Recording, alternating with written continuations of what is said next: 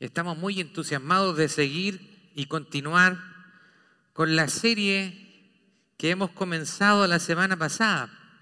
Esta serie la estamos basando en el libro de Daniel y hemos eh, titulado a esta serie Esperanza que motiva fidelidad.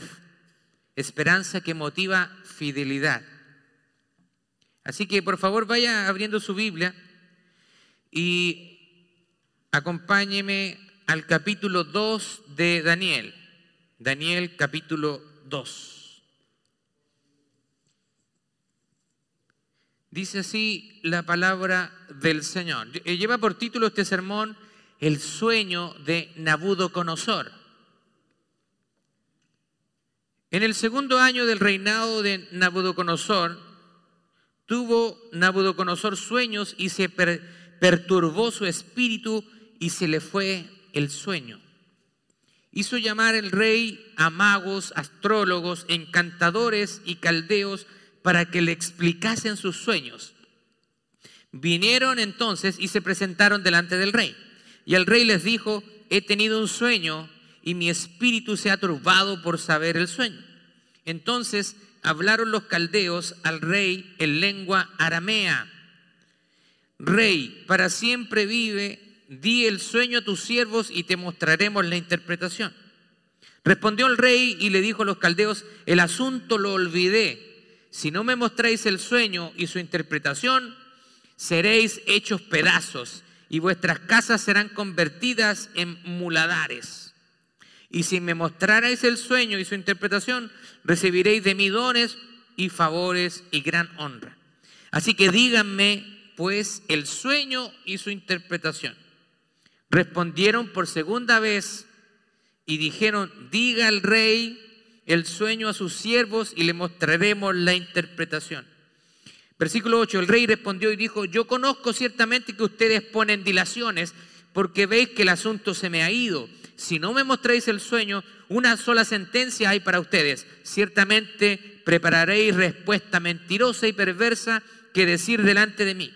Entre tanto que pasa el tiempo. Decidme pues el sueño para que yo sepa que me podéis dar su interpretación. Y mire lo que dice, ellos le responden al rey. No hay hombre sobre la tierra que pueda declarar el asunto del rey.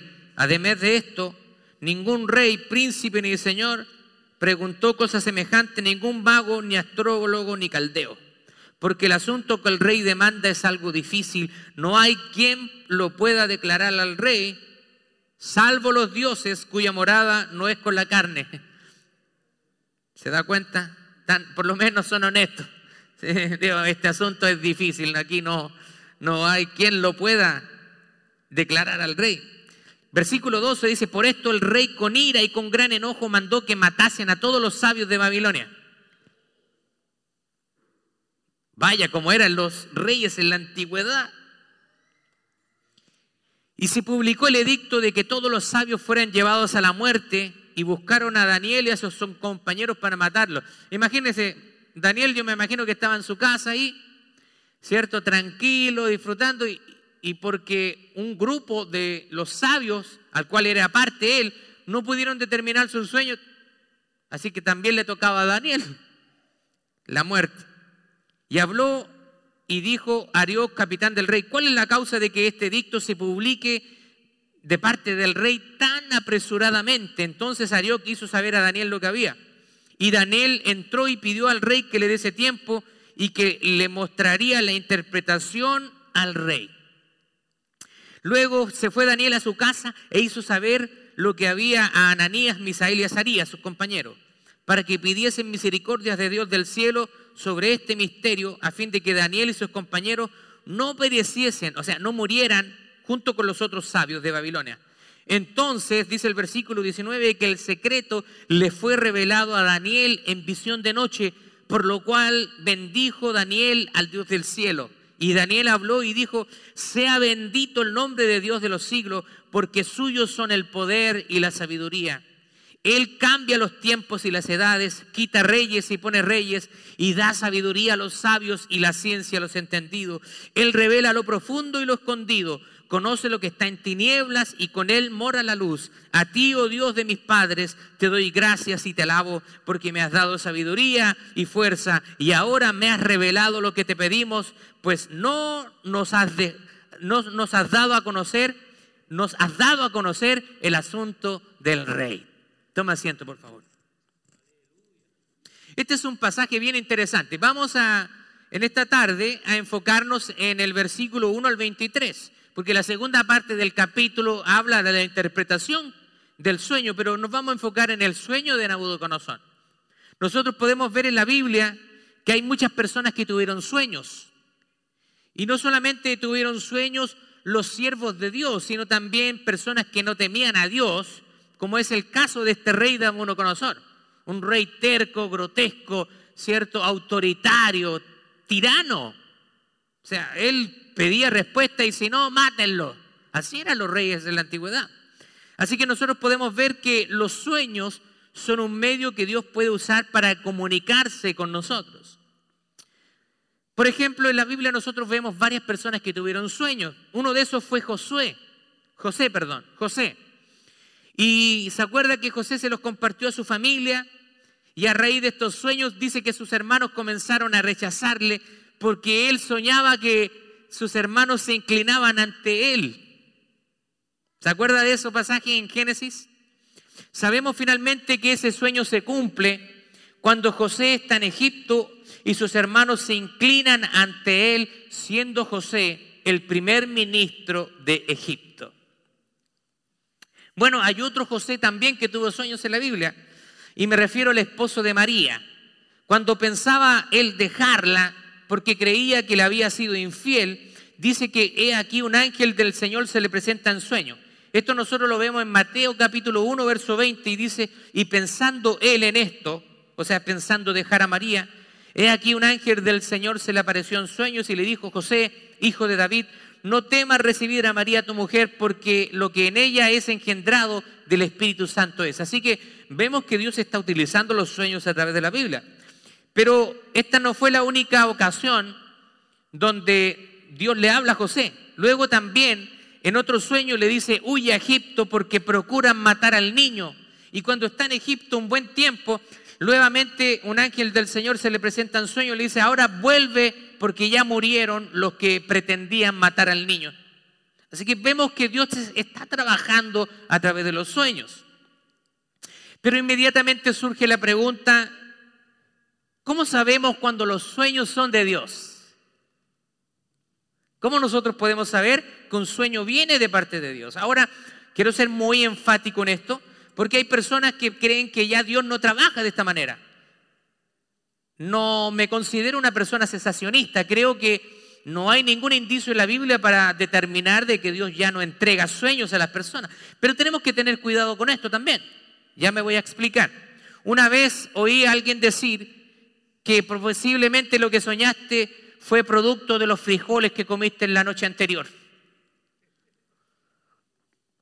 Así que a veces nuestra mente trabaja y como hemos estado pensando durante el día en algo y estamos ansiosos, luego durante la noche nuestro subconsciente trabaja y tenemos sueños extraños y producto de nuestra imaginación. Así que no todos los sueños son de Dios.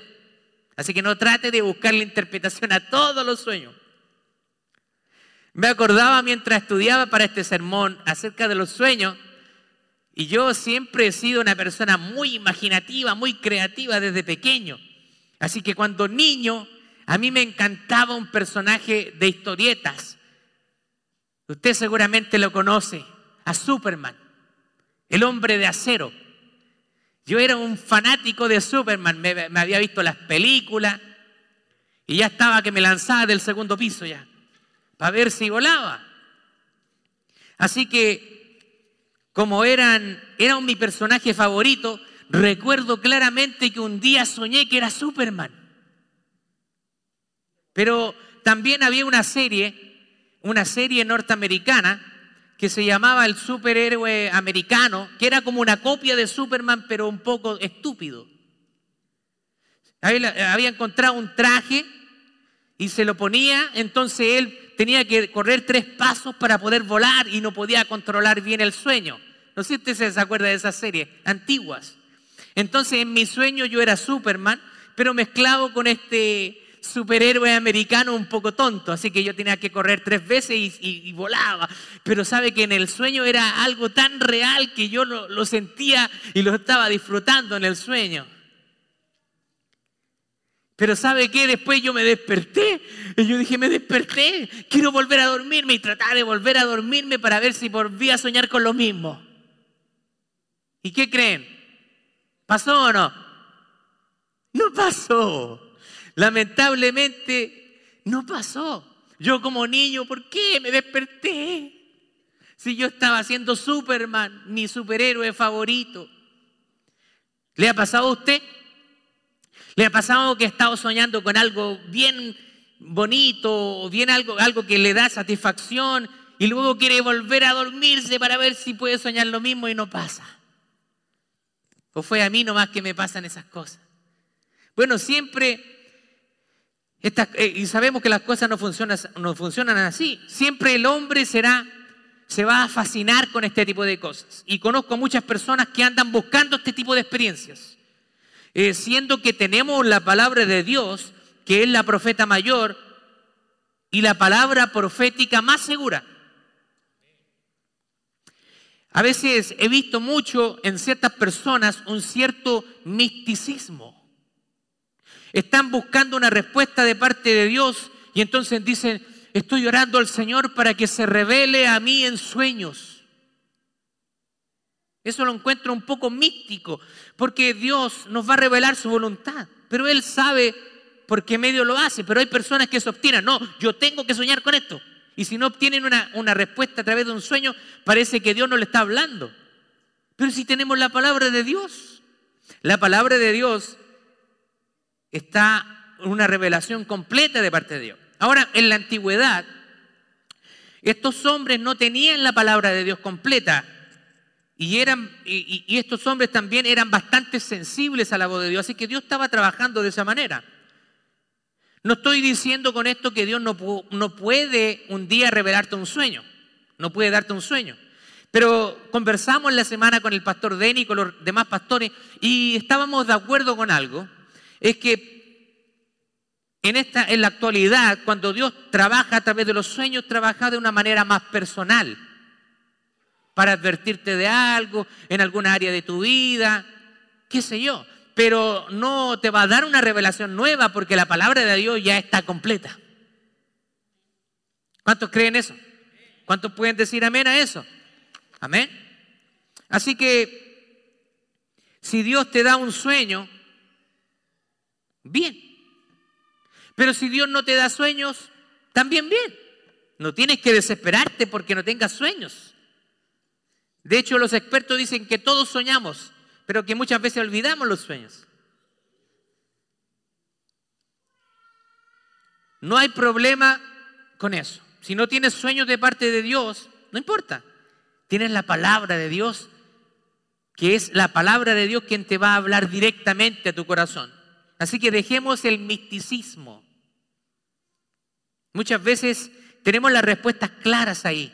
Lo que pasa es que queremos una experiencia sobrenatural, mística, y entonces a eso le damos más importancia que a la propia palabra de Dios. Bueno, acá tenemos al, rey Nabucodonosor, que está inquieto. Él parece que no puede conciliar el sueño y no tenía una explicación para, para este. Así que está tratando de buscar una explicación en este sueño con sus eh, eh, siervos. Ahora, interesante acá que la palabra del Señor nos dice que en el segundo año de Nabucodonosor, ahora nosotros sabemos que eh, Daniel ya se encuentra sirviendo, pero él iba a tener una preparación de tres años, entonces ¿cómo podemos conciliar? Bueno, y algunos, algunas personas que son escépticos de la Biblia dicen, ah, bien, ahí está. La Biblia se contradice y tiene errores. Porque ahí dice, en el segundo año del rey Nabucodonosor, pero ya estaba sirviendo y eh, Daniel y se supone que eran tres años de preparación. Ah, es una contradicción. La Biblia tiene muchos errores. Pero nosotros tenemos que entender que la Biblia fue escrita en un contexto, en una cultura, y nosotros tenemos que tratar de estudiar, de profundizar para poder entender. entonces nosotros nos damos cuenta que en esa cultura el primer año del reinado no era considerado oficialmente como el primer año del rey, sino que era considerado un año de transición. Por lo tanto, dice que era el segundo año del reinado de Nabucodonosor, pero realmente era el tercer año en que él estaba en el trono. Así que no hay contradicción en la Biblia, probablemente nos falta conocer un poquito más de información para interpretar bien. Así que acá él está inquieto. Pero Dios va a usar a Daniel para darle tranquilidad a Nabucodonosor y finalmente interpretar su sueño. Ahora, te quiero hacer algunas preguntas que te hagan reflexionar en esta hora. ¿Serás tú a quien Dios use para calmar la ansiedad de alguien más? ¿Su desesperación, su desesperación o su depresión? Así como Dios usó a Daniel para darle tranquilidad a Nabucodonosor. Probablemente Dios puede usarte a ti para dar tranquilidad a una persona más. O quizás tú estás ahora como Nabucodonosor Quizás eres tú quien está en una situación desesperada donde no encuentras respuesta y necesitas que Dios te dé calma a esa situación. ¿Hay algo que no te deja conciliar el sueño? Muchas veces cuando nosotros tenemos problemas no conciliamos el sueño y tenemos insomnio. Hace, mucho tiempo que no lo experimentaba, pero antes, eh, un, par de meses atrás, tuvimos un problema serio en la casa y, era un problema donde era bastante costoso y yo no sabía qué hacer. Y la verdad que hubieron varias noches que no podía conciliar el sueño. Así que cuando estamos en problemas, se nos va el sueño, las preocupaciones no nos dejan dormir. Finalmente, Dios se glorificó y mostró una, de una manera maravillosa y nos dio una respuesta. Dios no nos va a dejar nunca solo. Ahora quizás Puedes encontrarte con problemas matrimoniales, tienes problemas familiares, hay deudas financieras que no te dejan dormir. Dios quiere usarte, al igual que Daniel, para entregar paz a otras personas que la necesitan. Daniel está en una cultura pagana, no lo olvide, él está en el exilio, está hablando otro idioma, está en una cultura diferente, le habían cambiado el nombre incluso, pero él se mantiene fiel a Dios. Tenga eso en mente. Estamos hablando de un teenager. Ya probablemente cuando ya está ejerciendo Daniel junto con los otros sabios, probablemente ya estaba en los 19 o 20 años. Aún todavía es un joven. Acá el rey está buscando la ayuda de sabios. La Biblia a veces les llama magos y es una traducción un poquito literal porque hay una, palabra que es magis, y, pero que tiene relación con personas que eran, eh, eruditas en conocimiento, en ciencia. Así que aquí está buscando sus sabios, pero sabios en lo humano, pero no sabios en el Señor. Hay gente sumamente inteligente, pero, pero son ignorantes a los ojos de Dios. Así que inteligencia y sabiduría no son necesariamente dos términos que son sinónimos o que se lleven a la par. Pero el Señor, ¿cierto? Nos quiere dar esa sabiduría. Y dice que si alguien tiene falta de entendimiento, dice Santiago, pídale a Dios y Él se la va a dar. Así que Dios está dispuesto a capacitarte, a darte conocimiento. Así como mucha gente hoy hoy en día buscan los lugares equivocados. Aquí el rey Nabucodonosor está buscando en hombres comunes y corrientes una respuesta a algo que no iba a tener una respuesta. Era un asunto imposible. De hecho, los mismos sabios le dijeron, lo que pide el rey es imposible. No hay hombre en la tierra que pueda dar esa respuesta al rey. Así que muchas veces nosotros buscamos las respuestas en lugares equivocados. Buscamos una respuesta a nuestros problemas. Por eso que hay personas, incluso yo he conocido personas que se autoproclaman cristianas y que van a ver, a consultar las cartas, van a ver el tarot, consultan brujos, pero ahí no está la respuesta. No está la respuesta. Incluso cristianos leyendo el horóscopo. Por eso, hoy en día hay adivinos, hay encantadores, hay hechiceros ganando mucho dinero por gente ingenua y gente desesperada. Algunos quieren hacer lo que llaman un amarre para atraer a la persona amada. Ay, es que yo lo amo tanto, pero no me, no me da ni bola. Así que voy a ir donde la brujita tanto para que me haga un amarre y lo atraiga hacia mí. No se me va a escapar. Voy a hacerle una hechicería, un encanto. Personas desesperadas. Otros hacen hechizos para dañar a alguien. Ah, ahora me la voy a, va, se la va a ver conmigo. Le voy a mandar un hechizo. Voy a ir donde una bruja para que le, le dé a esa persona como bombo en fiesta. Para que le traiga mal. Quizá algunos van buscando para que se muera la suegra. Yo no sé. Algunos en su desesperación.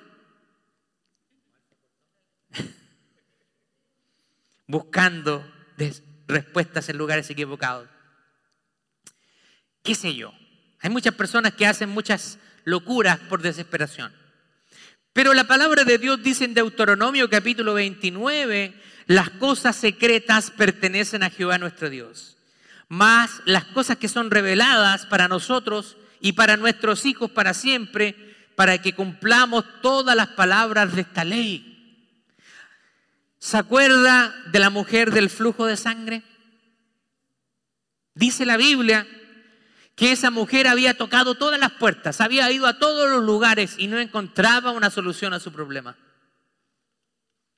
Así que como última opción, esa mujer oyó que Jesús pasaba por el lugar donde ella vivía.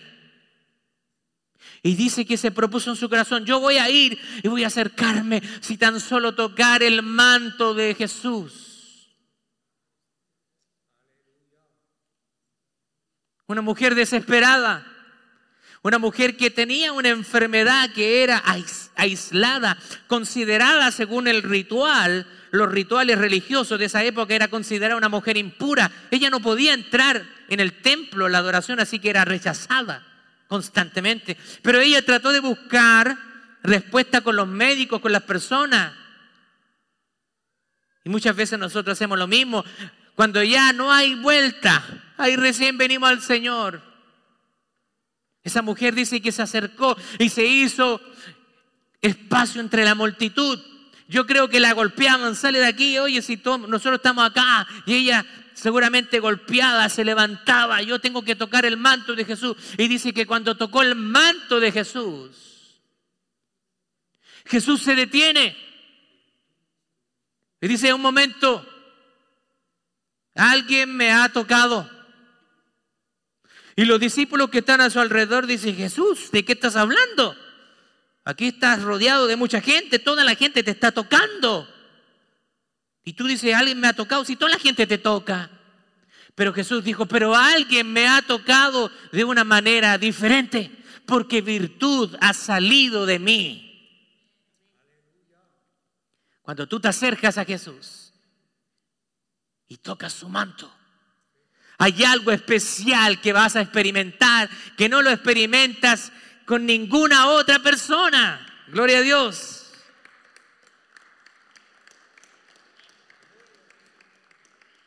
Así que no busques la solución a tus problemas cuando hay problemas que solamente Dios tiene. En el versículo, vamos, vamos al texto, versículo 5 dice, está sucediendo que el rey olvidó su sueño. Así que la petición que él está haciendo a sus sabios es una petición difícil. No hay hombre en la tierra, dice, que pueda darte esa, esa respuesta, rey. Y ellos tratan un poquito de manejar la situación. Diga el rey el sueño. Entonces el rey se da cuenta, estos me, estos me quieren hacer trampa. Dice Jeremías capítulo 33, verso 3, clama a mí y yo te responderé y te enseñaré cosas grandes y ocultas que tú no conoces. Hay, hay cosas que solamente Dios puede darte respuesta. Pero el rey le encarga a sus consejeros que interpreten su sueño. Pero no solamente eso, les dice, miren, yo olvidé el sueño, así que también si ustedes son buenos, me van a decir qué es lo que soñé. El, rey está hablando con sus sabios, con sus consejeros. Esos eran hombres que se, se dedicaban a eso, era su trabajo, darle respuestas al rey. Así que el rey le está diciendo, bueno, ahora vamos a ver si ustedes son buenos o no. Yo quiero que me den la interpretación de mi sueño, pero también que me digan cuál fue mi sueño, porque lo olvidé. Es un asunto difícil. Es fácil ser farsante cuando tiene el 50% de la información. Porque si los sabios escuchaban el sueño, era fácil inventarle una interpretación al rey y el rey se la iba a tragar como si nada. Así que era, era, era, un requisito, una solicitud bien difícil de parte del rey. Asimismo, también trabajan hoy día los brujos y hechiceros. Primero te piden que le cuentes un poco de tu vida y después, ¡pum!, te tiran la mentira. Y a veces hay cosas como que coinciden, entonces, ¡ah! sí, él me dijo esto, y son coincidencias. Pero acá no tienen nada, solo un hombre que tiene una relación con Dios podía conocer ese sueño y más aún podía conocer su interpretación.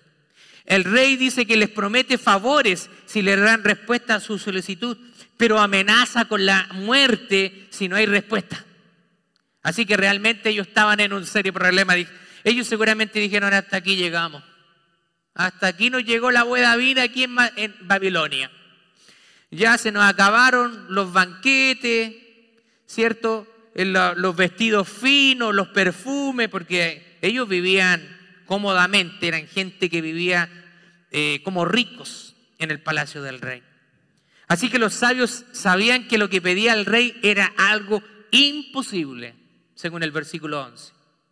Pero los que confiamos en Dios, sabemos que para Dios no hay nada imposible, sino que todas las cosas son posibles para Dios, quien es todopoderoso.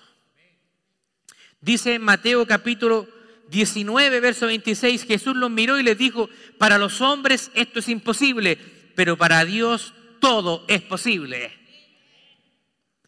¿A qué se está refiriendo Jesús aquí? Se está refiriendo a la a la conversión de las personas, ya que el hombre no puede salvarse por sí mismo. Nosotros no nos podemos salvar a sí mismos, es imposible.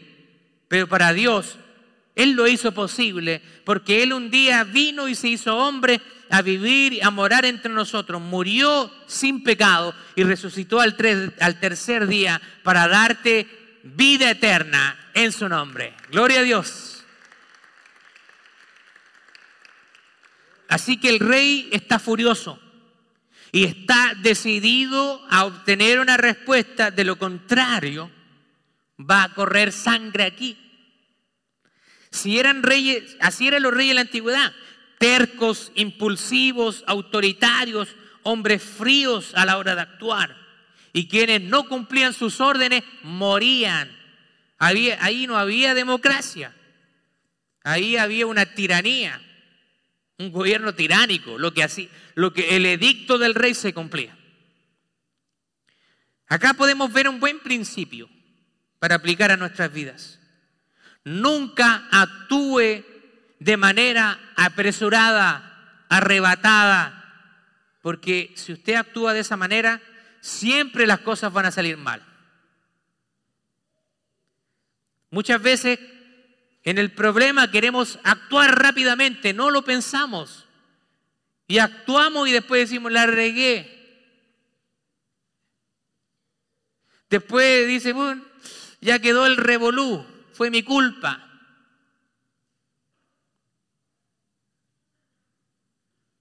Cuando actuamos, como dicen mis hermanos boricua, al garete, desordenadamente, Así que nunca actúe de manera apresurada. Tome tiempo en pensar el asunto. Si el rey no hubiera escuchado a Daniel, habrían muerto todos los sabios, incluidos Daniel, y el rey jamás habría tenido la interpretación a su sueño, y menos habría escuchado cuál era el sueño para que se lo recordaran. El enemigo siempre tratará de destruir a los hombres de Dios. Así que el enemigo siempre va a tratar de destruirte directamente o indirectamente. Si no te puede atacar a ti directamente, va a tratar de hacerlo a través de terceras personas. Este era el caso. Daniel no tenía nada ahí que tocar. Pero como consecuencia de que sus compañeros no interpretaban el sueño del rey, Daniel iba a morir.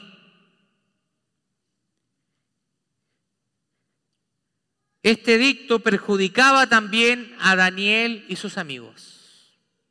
Pero, ¿qué hizo Daniel? Comenzó a quejarse con Dios, Señor, ¿por qué nos cae este mal? ¿Por qué estoy en esta situación, Señor? Si yo te sirvo, he sido fiel, me he guardado en esta sociedad pagana y ahora voy a morir. ¿Qué hizo Daniel? Se puso a orar. ¿Qué hacemos nosotros cuando estamos en la desesperación? ¿Nos quejamos? Muchas veces nos quejamos, pero ¿qué quiere el Señor? No entendemos por qué estamos en una situación compleja. No tratemos de tener la respuesta para todo, pero doblemos rodillas y oremos a Dios presentando el problema. Por supuesto que no. Daniel no se puso a quejar. Él pidió de una manera muy sabia tiempo y comenzó a orar a Dios. Él sabía a qué Dios le servía. Él sabía que él estaba sirviendo al Dios verdadero. Nosotros estamos sirviendo a ese mismo Dios, porque Él no cambia. Ese, Él es el mismo ayer, hoy y lo será por los siglos de los siglos. Él no cambia. Ahora, ¿qué hace usted en medio de las pruebas? ¿Qué hace usted cuando parece que no hay salida a sus problemas? ¿No cree, ¿No cree usted que en medio de las dificultades es cuando más debemos buscar a, Dios a través de la oración? El libro de Daniel nos dice que él era un hombre de oración. Dice la palabra de Dios que él oraba tres veces al día. ¡Wow! Así que cuando usted ve a los musulmanes, están copiando esas costumbres. Los musulmanes, donde quiera que se encuentren en cualquier parte del mundo, dice que oran tres veces al día y en dirección a la mezquita. Daniel oraba tres veces al día. Y a veces nosotros no somos capaces ni siquiera de orar una vez al día. Un joven de 20 años aproximadamente, ¿qué ejemplo nos da de fidelidad al Señor? En el versículo 16 vemos que Daniel entró y pidió al rey que le diese tiempo y que él le mostraría la interpretación al rey. Imagínense, Daniel se presenta ante el rey de Monoconosor y le dice, dale tiempo a tu siervo y mi Dios te va a mostrar la interpretación. Así que Él está confiando en Dios. Cuando oramos a Dios, siempre vamos a obtener una respuesta. Y fue el caso de Daniel. Una vez más, Dios lo respalda y le mostraba al mundo que él era un hombre de Dios. Siempre Dios va a dar testimonio cuando tú eres un hombre y una mujer piadosa de Él. Dios va a darle testimonio a los demás. Él es mi hijo, ella es mi hija. Pero tenemos que vivir una vida piadosa. La palabra del Señor en el libro de Santiago dice, resistan al diablo y él huirá de nosotros. Pero ¿qué tenemos que hacer para poder resistir al diablo? La palabra que está antes de eso. ¿Qué tenemos que hacer antes de resistir al diablo? Que muchas veces nos saltamos esa parte importante. Someternos a Dios. Sometas a Dios. Resiste al diablo y él huirá de vosotros. Pero si usted no se somete a Dios, usted va a caer fácilmente en las manos del enemigo. El diablo lo va, a hacer y deshacer con usted.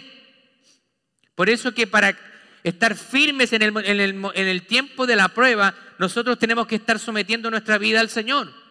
Si usted se está sometiendo a Dios en obediencia, entonces espiritualmente usted va a estar fuerte. Pero si no, usted no se somete a Dios y actúa como un mundano más, en el día de la prueba usted va a caer fácilmente y después el diablo se va a estar riendo en su cara. Yo quiero preguntarte algo en esta hora. ¿Estás siendo respaldado por Dios en las cosas que haces? ¿Estás en la voluntad de Dios? Versículo 19 dice que Dios reveló a Daniel el sueño y también le reveló su interpretación. ¡Wow! ¿Se da cuenta? ¿Se da cuenta? Y dice que dice que Nabucodonosor cuando Daniel entra y le interpreta el sueño, dice que Nabucodonosor se postró, se postró delante de Daniel. ¿Sabe lo que significa eso? Postrarse. Un rey que se postrara ante alguien, eso no sucedía. Los reyes eran hombres orgullosos, pero dice que se postró. Postrarse en esa palabra es una posición más o menos así.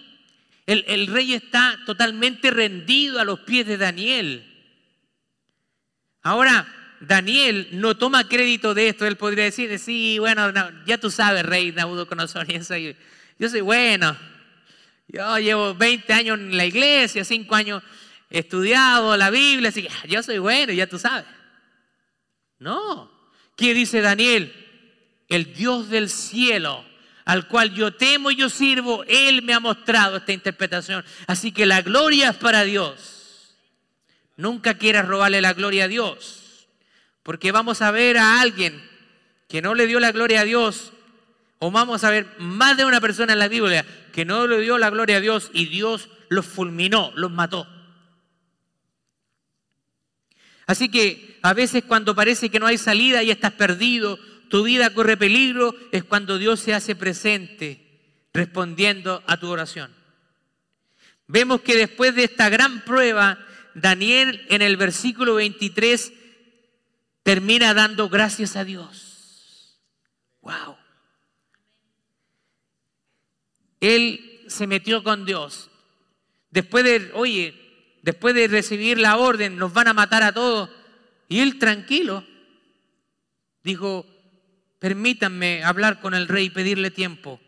Porque yo sé a quién sirvo, yo sé al Dios al que sirvo. Es un Dios poderoso y Él conoce los misterios. Y Él va a revelar a su siervo. ¿Tenemos esa seguridad, esa convicción con Dios? ¿O nos desanimamos simplemente por cosas ligeras? Quiero mostrar un poco de, hablar un poco ya para estar concluyendo y darle aplicación a algunas cosas para que nos, llevemos en esta tarde. Primero, siempre tendremos ataques del enemigo en nuestras vidas. Él está buscando matarte, Él quiere destruirte. El diablo no tiene misericordia de nosotros. Él nos quiere ver muertos, separados. Él quiere ver a tu familia destruida, a tus hijos metidos en la drogadicción. Él quiere verte realmente mal. Pero Pablo nos dice, orad sin cesar. Y el Señor también nos dice, oren para que no entren en tentación. Así que la oración nos protege. La oración nos comunica y nos conecta con Dios y nos protege frente a los ataques del enemigo. Segunda cosa, nunca tomes decisiones arrebatadas y sin pensar. Cuando tomas decisiones apresuradas, siempre vas a terminar peor. Medita, pídele al Señor en oración y Él te va a responder, Él va a aclarar tus pensamientos. Tercero, busca las respuestas en el lugar adecuado. Hablamos, gente que va a buscar respuestas a otros lugares. Hay gente en la iglesia que en vez de pedirle eh, un, consejo a un hermano en Cristo, a un pastor, a un, a un, anciano de la iglesia, van y le piden consejos a personas sin conversa, a personas que están más mal que ellos. Busca consejo en el lugar correcto y confía en Dios y no en magos. Confía en Dios y no en hechiceros. Confía en Dios y no en brujos y brujas. En gente que dice que puede ver el futuro. Nadie puede ver el futuro y conocer el futuro excepto Dios Todopoderoso. Cuarto, acércate a personas de Dios. Ellos son el soporte para ti en medio de las pruebas, ya que Dios nos usa para consolarnos mutuamente. Él, él usa a su pueblo. Muchas veces tu hermano, tu hermana puede orar por ti, puede entregarte una palabra de aliento en medio de la situación difícil y te vas a levantar. Dios lo va a usar. Así que acércate a personas de Dios. Quinto, Dios siempre te entregará la respuesta en el momento preciso, así que nunca te desesperes. Vemos Daniel. Daniel no se desesperó. Daniel estaba tranquilo. Él no le tenía miedo a la muerte porque conocía a su Dios. Voy a vamos a orar este asunto al, Señor. Y habló con sus amigos, oremos, ayúdenme a orar. Ayúdenme, que Dios nos va a responder. Así que tú no te desesperes. Él te va a dar la respuesta. Cuando Dios esté contigo, no hay temor que pueda embargar tu vida, ni siquiera la muerte. Así que usted no le tenga miedo a la muerte. No le tenga miedo a la muerte. Si usted es un hijo de Dios, no le tenga miedo a la muerte. Pablo decía, el vivir es Cristo y el morir es ganancia.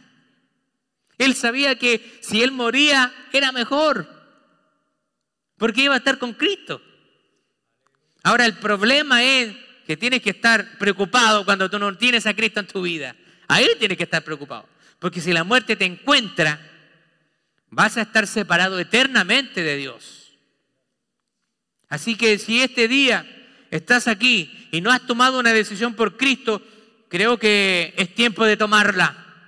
Porque tú no sabes cuánto te queda de vida, cuándo vas a morir.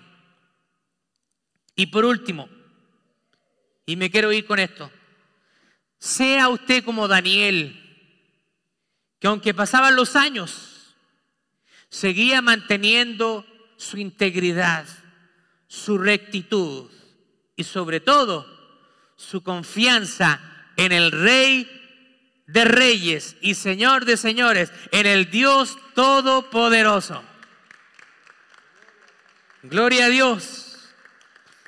Se ha dado cuenta que a veces hay personas que pasan los años y como que a veces pierden su confianza en Dios. Pero sepamos que Dios nos ha prometido estar con nosotros todos los días y hasta el fin del mundo. Así que usted puede estar confiado. Yo quiero que usted se vaya con esto, se vaya con este pensamiento de que Dios nos está mostrando esta historia de Daniel para darnos un ejemplo de vida a nosotros. Creo que los que estamos aquí, los adultos, tenemos más de 19 años, ¿o no? Aquí estamos hablando de un joven cerca de los 19 años y que nos da una tremenda lección de vivir en integridad. Y no se dejaba influenciar. Algunos dicen, sí, pero, si todos son iguales, si no soy el único, si todos los jóvenes de mi edad hacen lo mismo, así que ¿qué? ¿Por qué no le entregas tu vida al Señor desde tu juventud? ¿Sabe qué? He escuchado esto en muchas ocasiones. Hay personas que llegan al Señor a una edad avanzada. Y muchas veces cuando llegan a Cristo, esas personas se dicen a sí mismos, ¿qué daría yo por haber conocido al Señor mucho antes? En mi juventud no la habría desperdiciado. Así que ahora yo quiero hablar a los jóvenes que están aquí. Estás en una edad hermosa, en una edad preciosa. No desperdicies tu vida. Porque desde ahora, si tienes 12 años, 13, 14, 15 años o más, 17, 18 años, 19, 20, o hasta 20 y algo, que todavía son considerados jóvenes, ¿no? 30 años, un joven todavía. Entrégale tu vida al Señor. No sea que lleguen los días donde digas, no hay mi complacencia. he desperdiciado mi vida. Sé como Daniel, entrégale tu vida desde su juventud y Dios te va a bendecir poderosamente. Gloria a Dios. Vamos, vamos a ponernos de pie, vamos a orar al Señor.